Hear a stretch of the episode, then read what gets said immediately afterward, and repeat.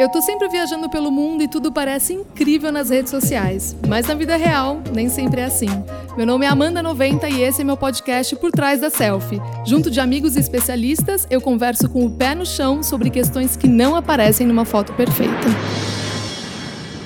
Começando mais um Por Trás da Selfie e hoje a gente vai falar sobre envelhecer sobre os medos e também a aceitação de que não há nada que a gente possa fazer com relação a isso. E para bater esse papo comigo, eu convidei a Gaia Passarelli, que é escritora e editora-chefe do BuzzFeed Brasil e tem 43 anos, mas com pinta de 25. Vai, Gaia, tudo bem? tudo bom, e você, Amanda? Tudo bem também. Essa coisa do pinta de 25, meu, eu tenho mixed feelings com isso aí. Eu acho legal, tem uma parte de mim que fala, ai, que gostoso, e tem uma parte de mim que fala, tipo, não, a gente precisa romper com isso. Então, mas você fala a sua idade numa boa assim ou você fica meio desconfortável para falar? Eu falo a minha idade super numa boa. E eu, engraçado, eu fui uma daquelas adolescentes que mentia a idade para mais. E depois eu levei Sei. isso para a idade adulta também. Então era normal eu ter tipo 25 e falar que eu tinha 30. É, não sei bem porquê. Eu queria ser uma mulher mais velha, mas talvez eu quisesse. Acho que a explicação é: eu queria parecer mais madura do que eu era, né? E... Pois é, e, e, acontece justamente o contrário com você, porque você parece mais nova. Quer dizer, você queria parecer mais velha, mas você realmente parece mais nova. É né? porque eu acho que eu, porque eu sou uma pessoa pequena, né? Eu tenho um metro e meio. E é. agora meu cabelo tá mais longo, mas eu sempre usei cabelo muito curto, tenho esse jeito meio de moleque. Acho que vem por aí, não sei. Ou é porque eu trabalho com a juventude, né? Agora eu trabalho com gente de 20 e poucos anos. Não, isso que eu te, isso que eu te perguntar. Ao que você atribui a isso? E assim, não é que você agora trabalha com gente de 20 e poucos anos. Você sempre trabalhou com. Você sempre teve empregos muito legais. Cara, você foi VJ da MTV. VJ da MTV não envelhece nunca. envelhece sim. Vai no Instagram do Zeca Camargo pra ver. O Zeca virou um tio. mas, mas essa coisa de, de ter sido VJ é muito doido, né? Porque eu fui VJ num período curto e pouco significativo da história da MTV, que é o final. Eu não fui uhum. VJ com a Marina Persson, com a Sara Oliveira. Esses eram os, os VJs que eu via, né, na TV.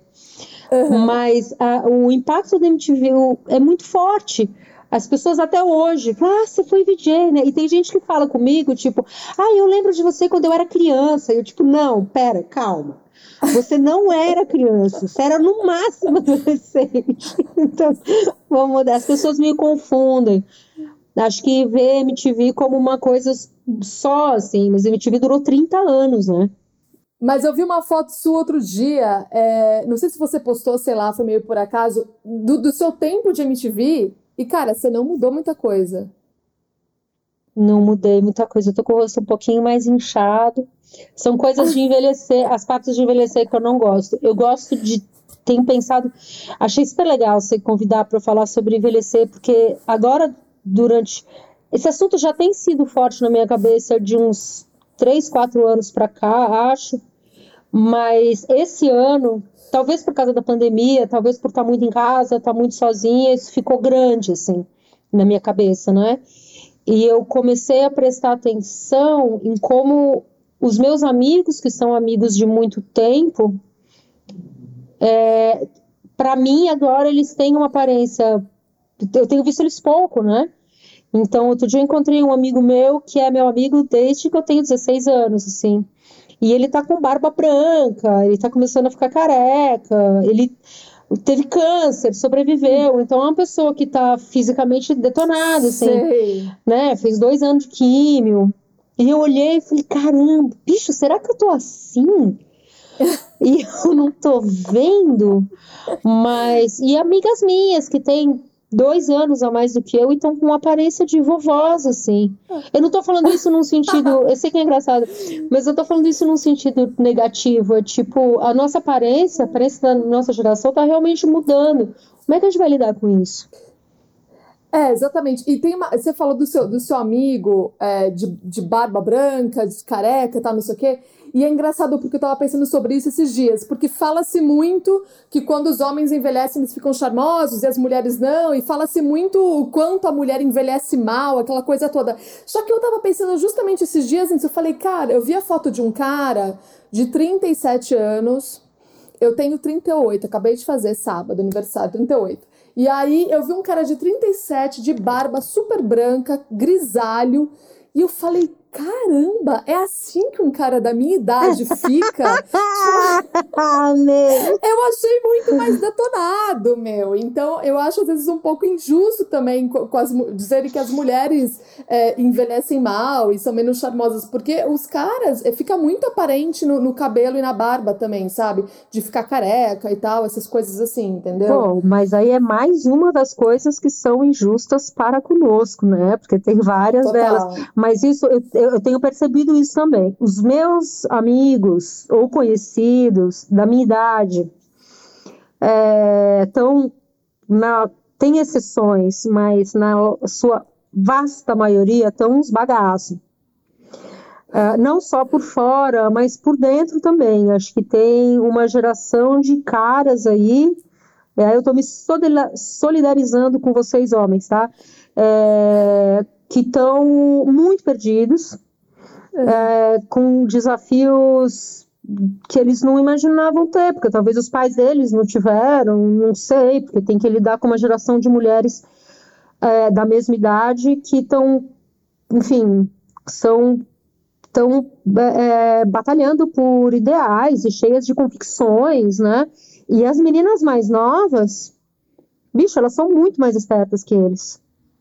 Assim, Sim. muito mais. Que bom, valeu, novinhos, por favor, continuem. então, talvez essa esse clichê que a gente vê do cara mais velho que tá ali, trocou a esposa de 45 por uma gatinha de 23, eu não sei o quanto isso vai perdurar. É claro que ainda existe, uhum. né? Mas eu não sei o quanto isso vai perdurar, porque talvez daqui a pouco a gente também esteja vendo umas moças de 20 e poucos que vão olhar uns caras detonados e com hábitos ainda super machistas, com os pensamentos super ultrapassados, Sim. falando, tipo, eu não quero ter nada a ver com esses homens. Não, é, porque é uma diferença, é uma diferença intelectual, é, não é intelectual a palavra que eu quero dizer, mas talvez ideológica muito grande, assim, né? A gente tem, para quem é de 20 e poucos, para um, um cara cinquentão, né? Muita coisa mudou ideologicamente falando nesse período, né? A geração mais nova, ela tá, tá muito à frente em várias questões, né, do que esses caras. Então, eu também acho que pode ser que tem uma. Pode ser que as meninas parem um pouco de se interessar por esses caras, assim. É, parem de Mas... achar atraente, porque atraente. talvez esses caras. Eu não sei se ideologia é a palavra certa, acho que é, são valores. Valores, é, talvez isso, representem valores que, assim. Não sei, cara, o que, que você tem para oferecer? É, tem mesmo alguma coisa para oferecer? Porque mesmo os caras da nossa geração, que da minha, né? Apesar que a gente está muito perto aí de idade, mesmo os caras da nossa uhum. geração que bicho, se atualizaram e estão aí, estão junto. Eu não estou falando que todos os homens da minha idade são imbecis, longe disso. Tem vários caras, amigos legais, crushes próximos uhum. aí. Mas. É... Puta, me perdi meu pensamento. tá falando não, que. Então. É... Desculpa, me perdi mesmo.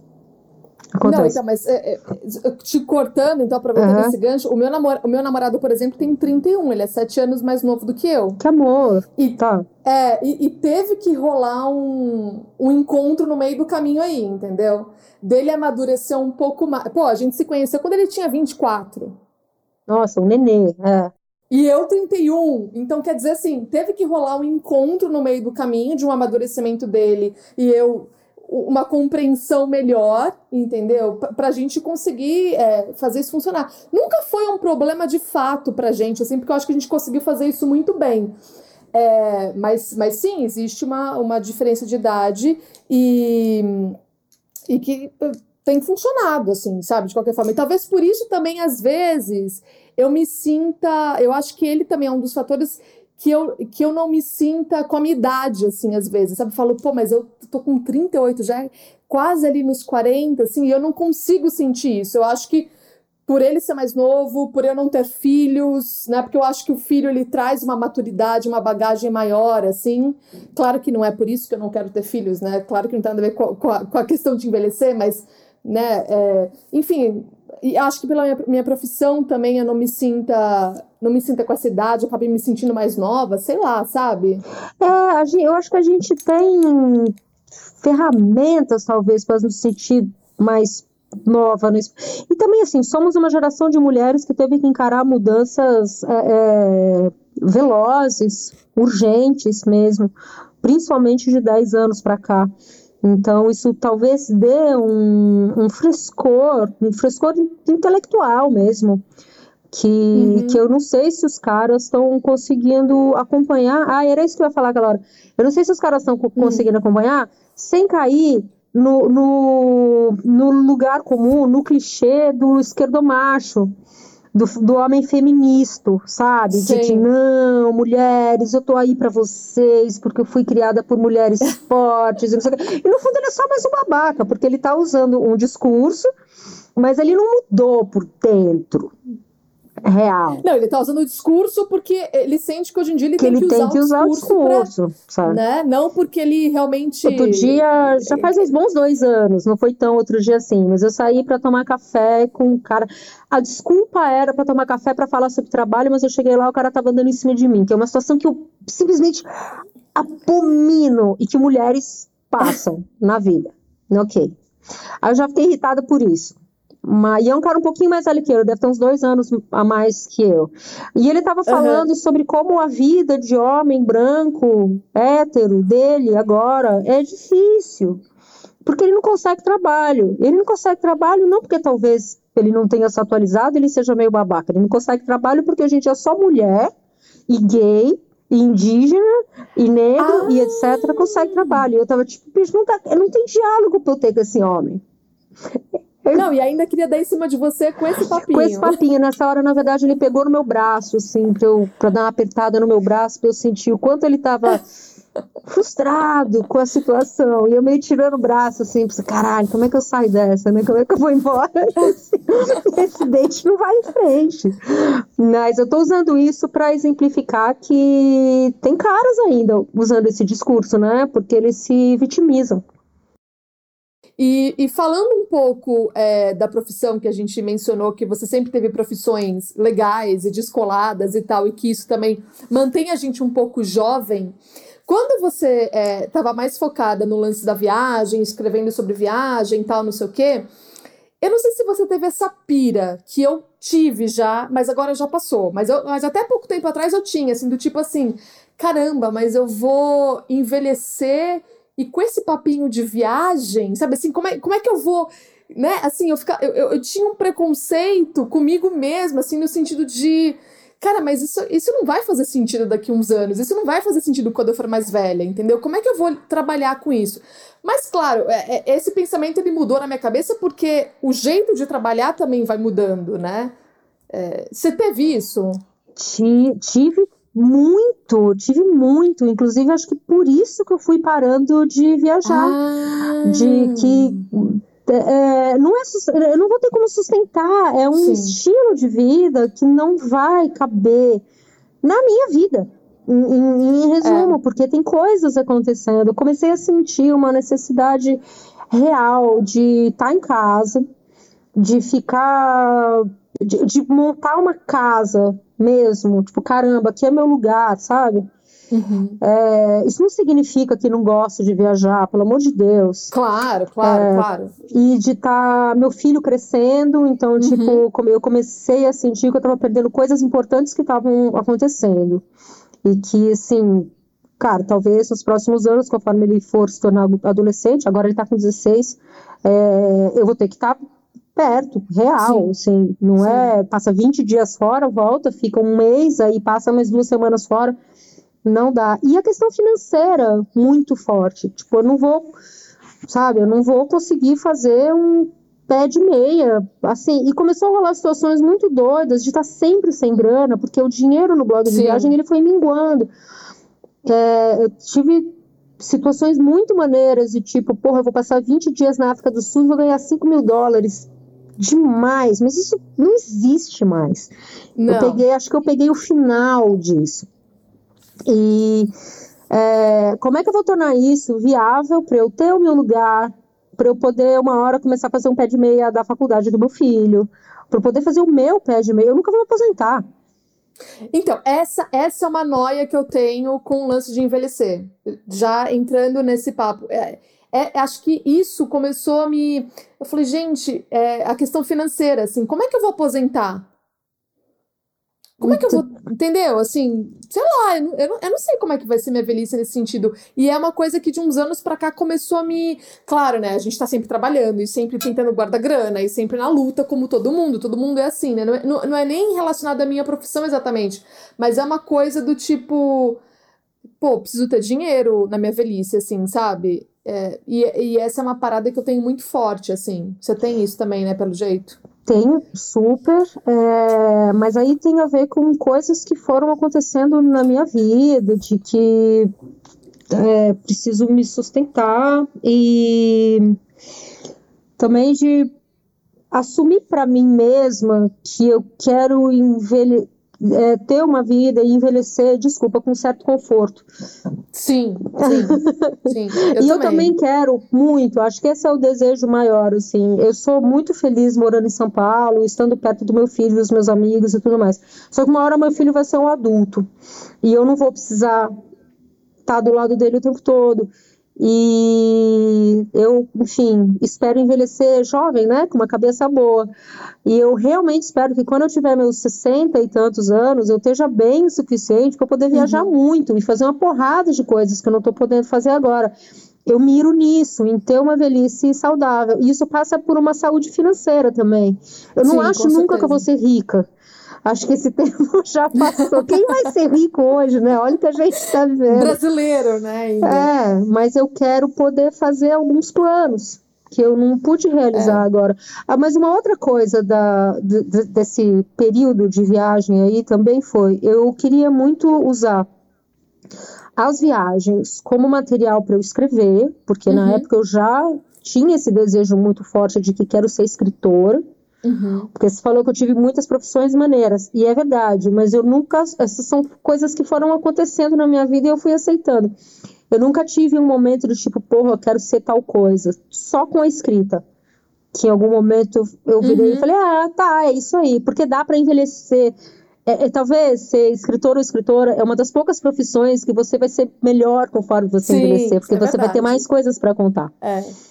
Então, tinha isso, eu queria usar as viagens para ter material para escrever, para experimentar, para encontrar minha própria voz. É, e acho que nesse sentido super rolou. E a outra coisa muito importante é que eu fui ficando muito insatisfeita com as viagens.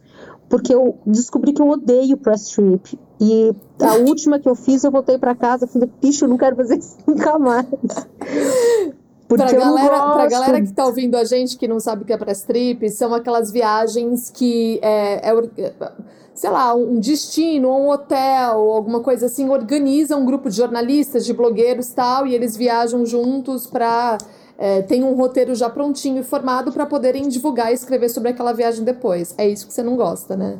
Não o, gosto. O grupo, a coisa programadinha. É, eu descobri que eu odeio ter que seguir os horários dos outros e eu quero fazer o que eu quiser fazer. Te então, entendo assim, perfeitamente. É, é, desculpa, assessores de imprensa, eu não estou reclamando de vocês, o problema não é vocês, o problema é o formato.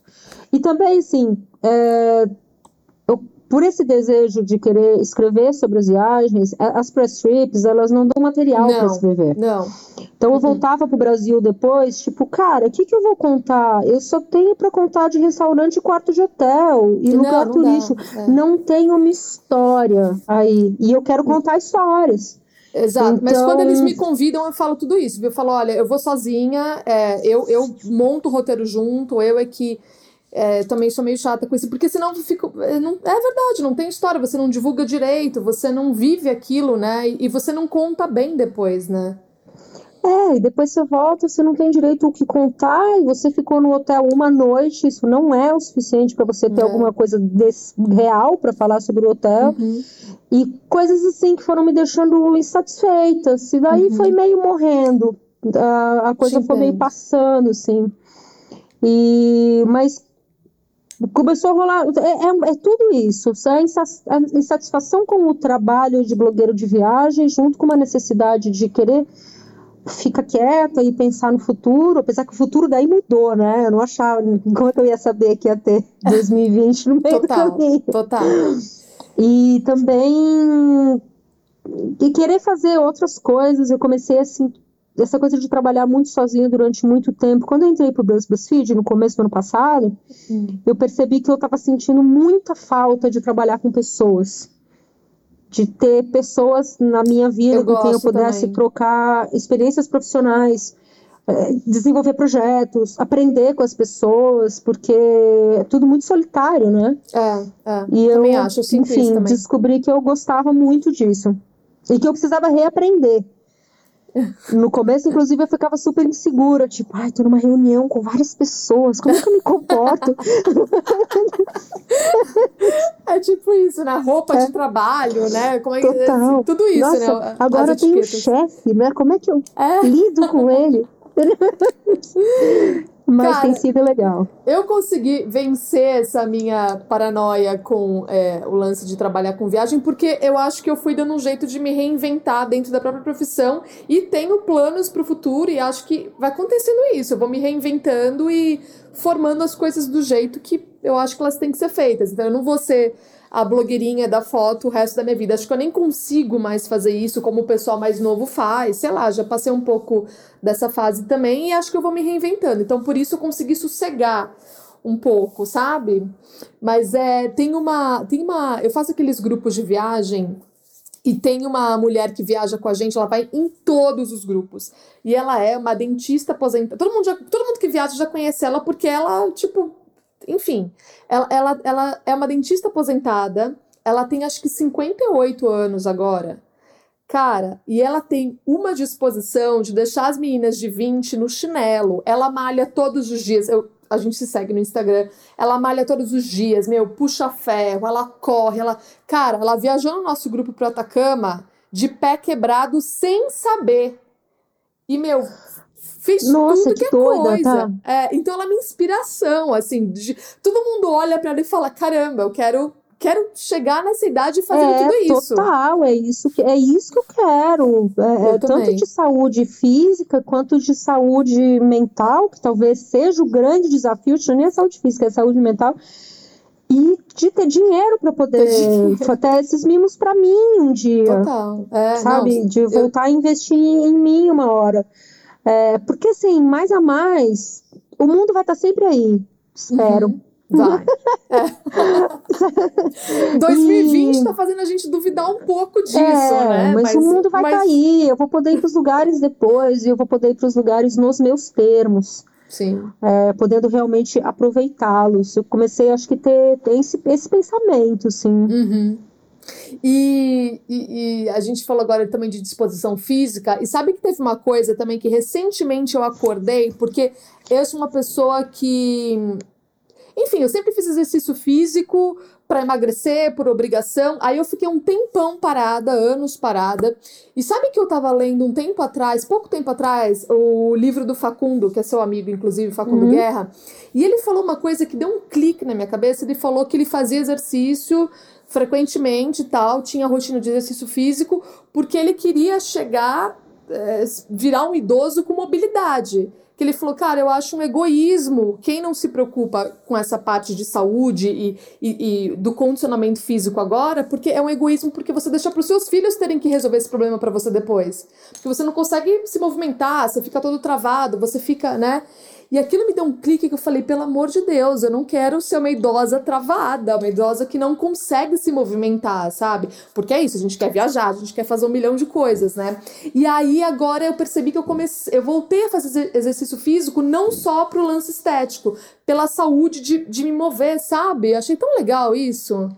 inclusive, o Facundo é um dos meus poucos amigos que está envelhecendo gato. A gente tem a mesma idade, acho que ele tem dois ou três anos a mais do Caramba. que eu, e ele tá ótimo. Não, tá Por, ótimo. A Vanessa Rosan, que, que me, me perdoe, mas ele realmente. ele tá ele não ótimo, se enquadra ele tá naqueles gato. Ele não se enquadra naqueles caras que a gente falou no começo do episódio, definitivamente. Ele é uma não. exceção. É. E tá gato, e se cuida, e corre, mas também não é o doido do fitness que sai, sai com os amigos e fica falando de crossfit, porque tem essa galera aí também, né? Uhum. Mas eu acho isso super. Eu vi os meus avós, os dois, envelhecerem muito doentes e perdendo mobilidade. E o meu avô, em especial, era essa pessoa que, esportista, jogou tênis até os uhum. 80 anos. É, acordava cedo para andar, correr e foi perdendo a saúde física dele, porque uma hora é inevitável, né? É, e eu acompanhei o quanto isso foi dolorido para ele, de não poder mais fazer os exercícios, não poder mais jogar tênis Sim. com o parceiro dele de tênis, que eles jogaram tênis 30 anos, umas coisas assim. E eu também, eu tenho feito muito exercício em casa, uhum. odeio academia, não sei o que, mas visando isso, tipo, eu quero que o meu corpo continue funcionando bem. E também, assim, é, de 40 para cá, eu tô 43. É. É, dos 40 anos pra cá, porra, coisas como joelho e ombro. elas começam a doer do nada. Você tá parado, de repente, nossa, meu joelho tá doendo muito. Aí você vai no médico, tipo, ai, eu não sei o que é da cartilagem. E assim, o segredo, claro, tem coisas que não vai dar para evitar. A pressão sanguínea vai aumentando, tem um monte de, de, Mas algumas coisas você consegue evitar é, com cuidados diários, de se esticar, se manter Sim, flexível, um cuidar da alimentação. Minha alimentação mudou muito. Uhum. De consumir menos industrializados, de consumir menos sal. Porque é isso, eu quero envelhecer legal, não quero envelhecer zoada. E pelo amor de Deus, não quero que seja um estorvo para o meu filho em algum momento. Mas algumas coisas são inevitáveis, do tipo é, a vista cansada. Eu tô tendo que usar aqueles óculos menorzinhos que você coloca na frente do nariz, Sei. assim, para ler, para ler as coisas. Eu pego o celular, eu faço assim, para longe. e isso começou agora, tem tipo dois meses. Eu fui no oculista buscar óculos e, tipo, na semana seguinte meu grau mudou. Cara, não acredito, porque é de uma hora para outra. Então, e essas coisas não, não, não tem muito o que fazer. Eu me sinto e... muito velha com óculos de leitura. É, e falando um pouco de estética, meu, você tá ótima, assim, não dá pra ver. Tipo, acho que você nem tem ruga, Gaia, mas assim. Tenho, eu tenho o, isso aqui, ó. É então, é isso chinês. que eu ia te perguntar, o bigode chinês. Porque o que, o que, que te incomoda e se, se você faz alguma coisa para desacelerar isso? Pra, você faz tratamento, essas coisas? Não, não faço nada. Fiz Mentira. um orçamento. Não faço nada. Nunca fiz nada. Eu fiz um orçamento outro dia para fazer, para cuidar do bigode chinês. Que, é, respondendo a tua pergunta. O que me incomoda é o bigode chinês. Me incomoda tá, muito. Tá. É, e só aumenta. E só vai aumentar. Isso aqui não vai diminuir. Só, só, São é. essas coisas incontroláveis. E eu fiz um orçamento para. Ah, como que faz, né? Uhum. E é super caro. Eu falei, tipo, putz, agora não vai rolar. Mas assim. É... Mas você nunca botou. Você nunca fez um botoxinho, um laserzinho? Nunca, nunca nada. Eu não sei eu nem como passada, faz. Tô passada, tô passada. Eu tomo muita água, não fumo, às vezes eu fumo. É, e eu hidrato muito o rosto, é isso só. Mas eu tenho pensado pra caramba se uma hora eu vou fazer, não vou fazer. Se eu tivesse dinheiro, eu faria. Não sei, não tenho uma resposta. Eu tenho medo de fazer e começar a ficar dependente dos tratamentos. Mas ao mesmo tempo eu vejo amigas minhas que fazem e não acho que elas estão dependentes dos tratamentos, elas levam isso com uma certa leveza. Mas talvez eu esteja esperando o momento em que eu vou ter grana e que, ou em que eu realmente sinto uma necessidade muito grande. Acho que pode acontecer. Uma amiga minha, ano passado, ela fez papada. Sei, incrível. Eu não fiz e, também.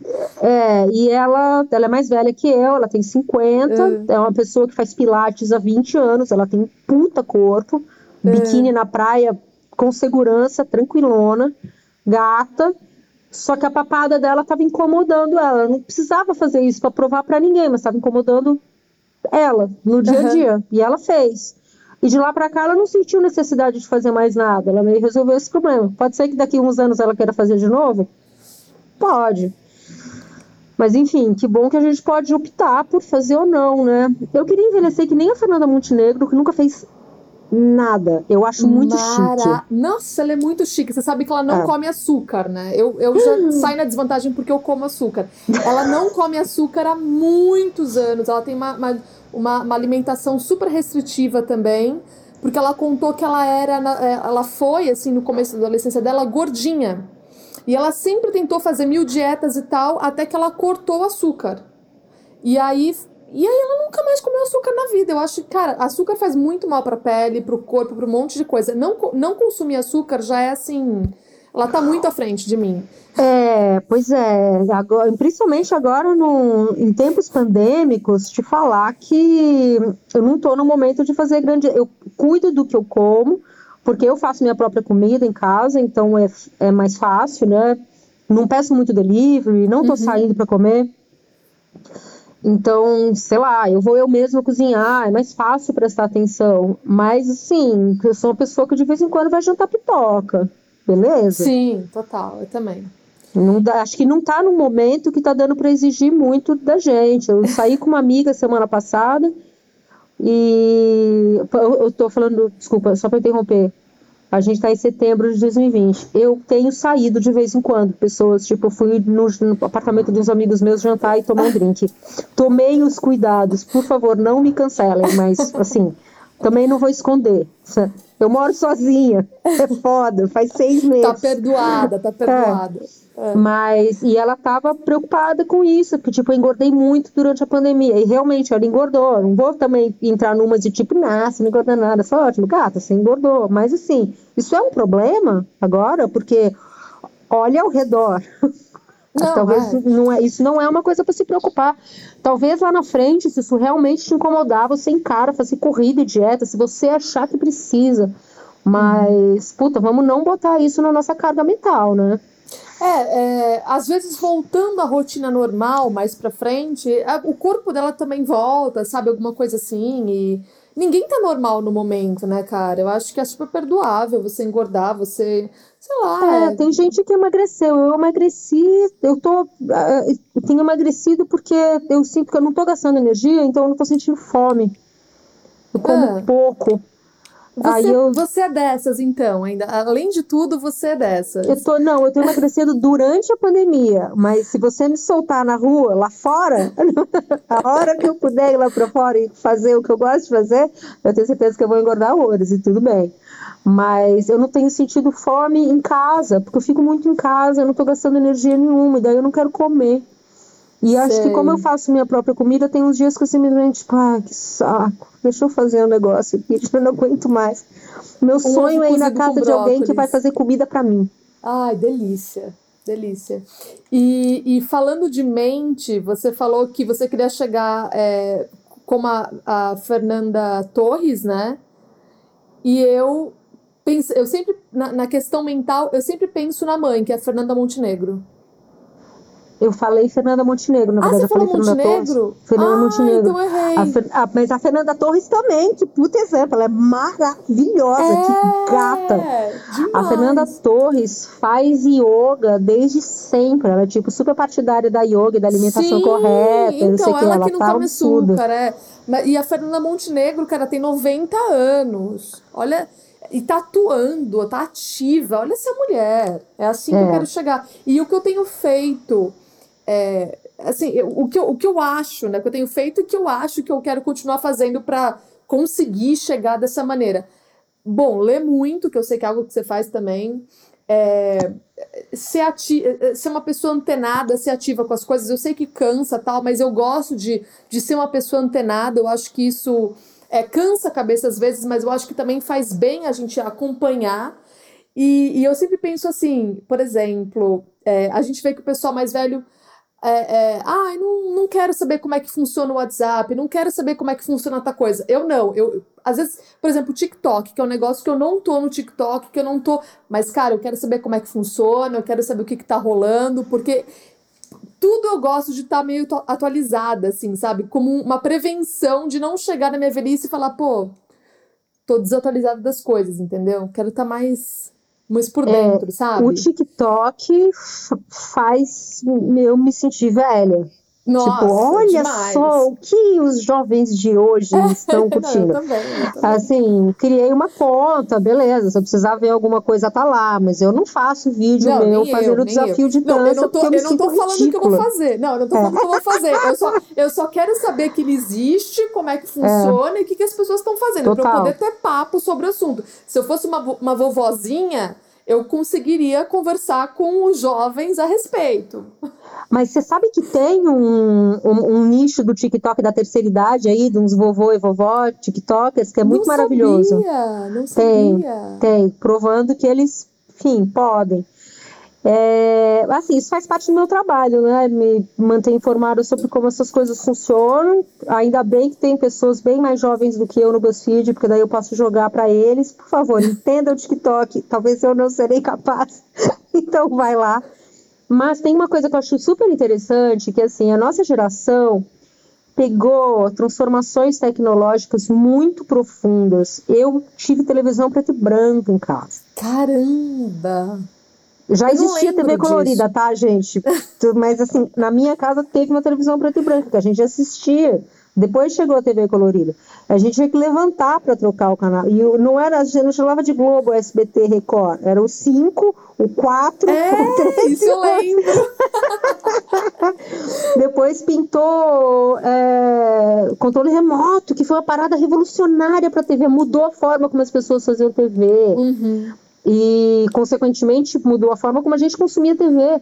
E, e, e, cara, disco de vinil, CD, download de MP3, streamings. É, a gente pegou telefone de disco, telefone com cabo, para telefone celular, com tudo que teve no meio, tipo bip. Lembra do bip? Nossa, lembro. E assim, a gente é uma geração que é, é, teve que aprender a os, lidar com todas essas mudanças, ao contrário da geração dos meus pais. Uhum, uhum. Que hoje, enfim, eu tenho que ajudar minha mãe com o WhatsApp dela, normal. Uhum. E ao contrário da geração do meu filho, que a primeira vez que ele viu uma máquina de escrever, ele ficou tipo, nossa. O que é isso? Como funciona? Aí eu digitei para ele e ele ele era pequeno na época, ele tipo, mas você, você escreve e já imprime na hora? Eu, é, olha que demais, eu nunca tinha pensado dessa forma. Então, eu sinto que a gente, que é a geração X, né, que chama, é. É, a gente tem um conforto com tecnologia que outras gerações não têm. Mas, ao mesmo tempo, assim, pô, conforme o tempo passa, eu quero cada vez mais ler livrinhos e não usar o, o, TikTok mesmo. Tô começando a ter vontade de ter uns hobbies de, uns hobby de gente velha, tipo bordado. Jura? bordado é super legal, que eu não tenho a menor paciência, mas acho tão lindo. Tem uns, umas amigas que fazem, acho tão bonito. Não, é lindo, acho lindo também, mas eu, eu ainda não tô no bordado. Eu me mudei para uma casa agora, uma semana atrás, e eu entrei muito na vibe das plantas, assim. Só que planta é um negócio que tá meio hypado, né? A galera jovem tá curtindo planta. Eu tô entrando porque, como eu tenho jardim em casa, eu me sinto na, na obrigação de entrar nessa também e curtir, sabe? Mas é um negócio que também sempre foi de vovó, sempre foi de mãe, entendeu? E eu tô entrando nessa também. Mas planta é bom porque vai fazer cada vez mais calor. Eu tenho um monte de planta em casa, vai fazer cada vez mais calor no mundo e as plantas dentro de casa dão uma. É. dão uma melhorada. Mas sim, os jovens amam plantas. As plantas, inclusive, ficaram mais caras de uns anos para cá, porque as pessoas estão comprando sim, mais. Os jovens estão mas... inflacionando o preço da samambaia. Não, é um floriculturas super descoladas, é. umas coisas super, meu, caríssimas. Viu? Você falou do seu filho, e eu tava pensando também, é, que idade que ele tem? Ele é adolescente já, né? 16. 16, então. Você acha que ter filho com ter filho te envelheceu ou você se sente mais jovem porque você tem um adolescente em casa que te mantém ativa, assim, fresh nas coisas? Mudou alguma coisa para você isso?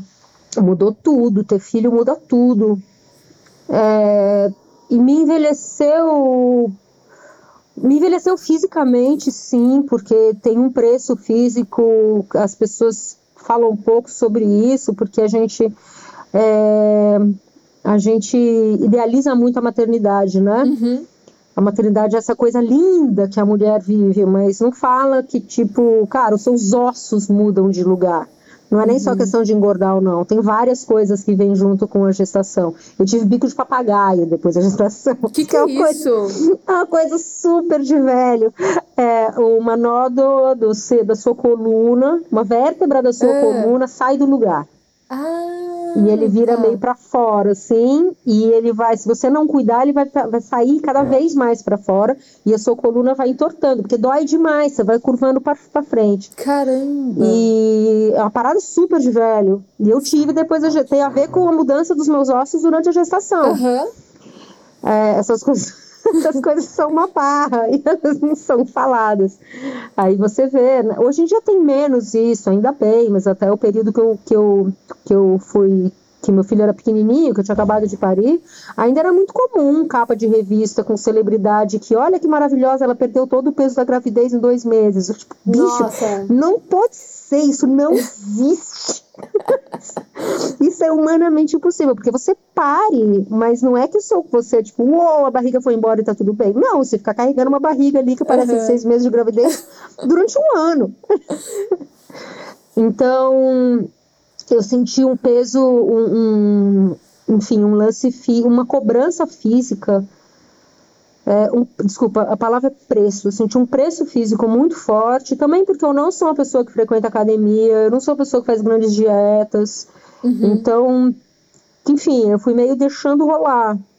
É, uma hora eu encarei fazer uma dieta super restritiva durante dois meses para perder o peso da gravidez, que eu achei que estava me fazendo mal sob diversas formas, mas enfim. Uhum. E de cabeça, acho que de imediato, quando eu me tornei mãe, eu tinha muitas preocupações, eu fiquei muito ansiosa, muito frequentemente preocupada com como as coisas são, como as coisas vão ser.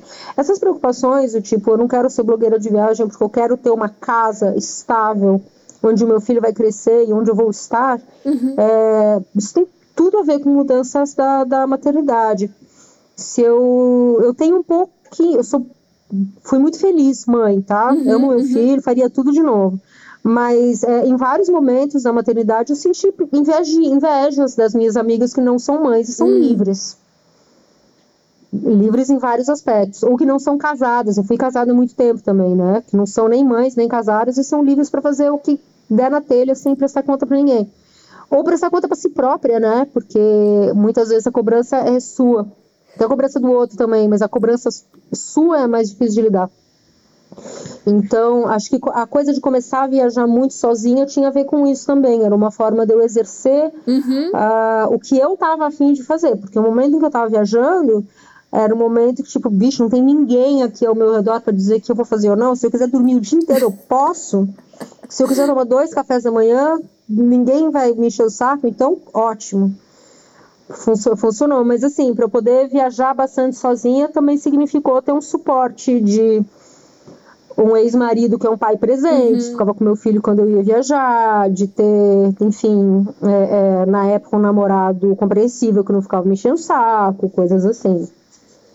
É, e, e, e, parece que o jogo virou, né? Porque agora você, você tinha inveja, invejinha das suas amigas, mas agora você tá aí linda com, 40, com 40, 43 anos, curtindo com um filho adolescente que já não precisa tanto de você e meu? Não tô, não tô curtindo muito, não, porque a gente tá no período da pandemia, não tem nada pra fazer, tá um horror. Não aguento mais. Você, você queria alguém Todos pra dormir dias, de conchinha é, junto. Todos os dias são iguais, mas alguns são mais chatos, né? Não, mas calma, vai passar, vai passar. Eu sei, eu sei.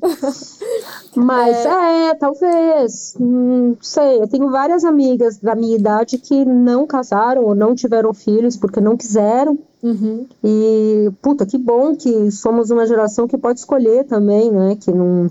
Apesar que eu sei que elas também sofrem, sofreram uhum. a cobrança do, mas você não vai ter filho. E essa cobrança é engraçada que você tem filho, mas ela não passa.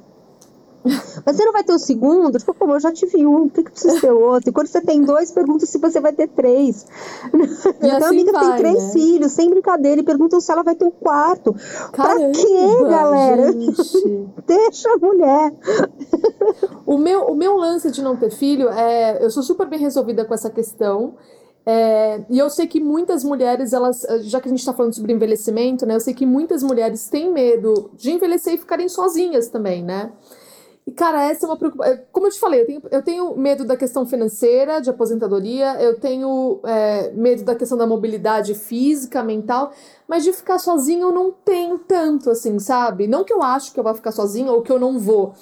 Mas é que eu acho que as coisas estão mudando tanto e eu tenho visto até uns, uns co-livings, assim, sabe, de idosos, uns condomínios de idosos. Sei lá, eu acho que isso vai evoluir muito com o tempo, eu espero. E eu acredito que quando vai ser uma velhinha, eu tenha recursos também para, sabe, recursos não só financeiros, mas acesso, entendeu? Esse tipo de coisa. Ó, oh, eu tenho, eu faço essa piada com várias amigas, mas é o tipo hum. de piada que a gente faz com fundo de verdade. Eu espero que quando a gente estiver envelhecendo, envelhecendo mesmo, a gente more todo mundo num lugar só. Sim. Tipo, de preferência um sítio, um lugar legal. É, e a gente vai envelhecer lá. Nossa, é. é. Eu falo vai ser uma comunidade, a gente vai dar muita risada e, enfim, tomar uns drinks e vai ser show.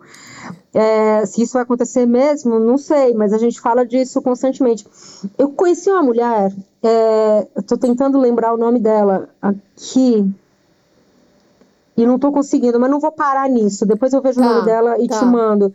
É, eu frequentei durante alguns anos uma conferência de travel writing na Califórnia que hum. chama Book Passage Travel Writing Conference. Acho que esse ano não teve, por motivos óbvios, mas ela já, já existe há 30 anos e reúne autores de viagem de várias partes do mundo. E daí, durante a semana, tem uma, uma um monte de workshops. É uhum. super, super, super legal. Uma das coisas que eu mais gostei de fazer na vida. Eu fui em três edições. E a, a grande dama dessa galera, a, a, a pessoa de convidado de honra que estava sempre ali, é uma jornalista, na época ela já era bem velhinha, que tinha sido uma das primeiras uh, escritoras de viagem a escrever sobre viagem nos Estados Unidos. E ela tinha histórias geniais, do tipo ter sido a primeira mulher a fazer um voo comercial para o Brasil. Caramba! Entre milhares de outras coisas. Uma mulher absolutamente fabulosa, com já bem velhinha, com bengala e tudo, cabelo branco, mas com um senso de humor genial e conheceu o mundo todo numa época em que você estava desbravando o mundo Sei. mesmo. A gente já pegou um turismo excessivamente uhum. massificado, né? Ela pegou outros momentos, mas ela nunca foi escritora de livros. Os artigos dela estão uhum. em jornais norte-americanos. E o, na última vez que eu fui, eu conversando com ela, eu perguntei onde ela morava, e ela morava numa casa de repouso. Caramba! E eu, é na hora comum. que ela falou isso, eu devo ter feito uma cara de pena, é. porque casa de repouso, você tipo, ah, ah como um tipo, asilo. ah, tadinha, um asilo, a sua família te abandonou. Eu não falei isso, mas eu devo ter feito uma Cê... expressão meio, oh, é. vovó, tadinha de você. que ela, na hora, ela meio encostou no meu braço e falou, tipo, não, olha, é ótimo. É minha escolha, eu tenho tudo que eu preciso. Se eu tiver algum problema de saúde, eu tô assistida e eu não tô dando problema para os meus filhos. É, eu acho incrível, cara. Eu Se acho eu precisar, que o Brasil ainda não é tão ela com certeza tá numa casa de repouso maneira na Califórnia, com puta é. de um esquema bom. Mas eu foi a primeira vez que eu pensei nesse sentido. Eu falei, cara, lógico, é uma opção inteligente. Você não tá largada. Pelo contrário, você tá assistida. Não, e, e, e livre, de certa forma, para fazer as coisas que você gosta, né? É, se ela quer tomar o. Ela gostava de tomar vinho branco. Se ela quer tomar o vinho branco dela ali à tarde, não tem a filha dela ali falando o que, que você pode fazer ou não. a pessoa. Enfim, foi muito legal ver essa pessoa tão incrível, tão cheia de história, tão lúcida. Não, olha, eu optei por morar numa casa de repouso. Para mim tá ótimo ali. Quando eu vou, se eu vou viajar, as pessoas cuidam das coisas para mim. Ninguém, não preocupo ninguém. Porque tem isso mesmo, essa coisa de tipo, quem que vai ficar preocupado comigo, né? É, tem isso. E, e, e, eu acho, eu não tenho filhos, mas eu acho que mesmo quando você tem filho, não dá para você também contar com seu filho. A gente sabe como é que as coisas são, né? É, é diferente, né? Você não quer atrapalhar o outro, você não quer interferir na vida do outro, né? Você não quer se enfiar na casa do seu filho e, e pronto, né? É difícil isso. Olha, considerando todo o tempo que eu investi no meu filho, eu realmente espero receber algum cuidado de volta no futuro. Viu, Lorenzo? Presta atenção. Mas, mas sim, eu também estou criando uma pessoa para ter a própria vida. O Lorenzo, é. talvez ele seja muito mais livre do que eu fui. Talvez ele seja um viajante. Talvez ele entre para a marinha. Talvez ele vá morar em outro país. E eu. Sim criei ele para poder tomar as próprias decisões no futuro, né? A gente não vive mais num esquema em que, tipo, não, você é filho único, você vai ter que cuidar da mamãe. É, não, é, isso é um. Eu, isso... quero que ele apareça para almoçar no domingo, sempre, mas de resto, tudo bem. Ai, Gaí, adorei conversar com você. O papo foi muito bom, viu? Obrigada, não, obrigada a você pelo convite. E eu vou lembrar o nome dessa escritora, repórter maravilhosa. Quando, olha lá, coisas da idade. Não consigo lembrar o nome dela, tô tentando desde aquela hora. Me manda, que quando eu for divulgar no Instagram o episódio, tá. eu, se você lembrar, né? Eu, eu coloco. Não, lá. eu tenho anotado. Aliás, ah. fala, fala para as pessoas onde elas podem te encontrar, ou você. É, Instagram e Twitter, arroba Gaia Passarelli, com dois S, dois L's e no final. Eu tirei meu blog do ar recentemente. Jura? Não, ele tá tudo arquivado, mas é porque eu achei que não tava fazendo sentido agora pro que eu tô produzindo no momento, enfim, tem muita coisa que tá no ar que eu não gosto. Ah, eu sei como é que é. Mas ele, é, é eu quero reorganizar isso aí, mas tá tudo guardado, nada foi jogado fora. E eu tenho escrito muito no Medium, você pode ah, procurar meu nome bacana. no Medium, eu escrevo bastante, bastante lá, mas aí é um pouco de ficção, umas crônicas, coisas que eu tô meio vivendo agora. Agora não, porque não tem nada acontecendo, né? Mas... Não, mas e fala do seu livro também, que as pessoas vão gostar. Quem, eu, já, eu sempre falo, né? ah. né? Mas vai que a pessoa não pegou a dica. O Mas Você Vai Sozinha, lançado em 2016 pela, pela Globo Livros, continua é, sendo reimpresso, dá para achar. Você acha na Amazon, a última vez que eu vi na Amazon ele estava baratinho, e na verdade qualquer livraria mainstream tem, mas compra no estante virtual, que é melhor para você e melhor planeta. Boa, Gaia. Obrigada, viu? A gente tá? se fala. Então. Obrigada um a você, beijo. Amanda. Tchau. Beijo, prazer falar com você. Até logo. E para você que curte o Por Trás da Selfie, não esquece de seguir o nosso perfil oficial no Instagram, arroba Por Trás da Selfie Podcast, que assim você fica sabendo de todas as novidades quando sai episódio novo, quem são os convidados, as fofocas, os bastidores do podcast, tá bom? Um beijo, até a próxima. Tchau!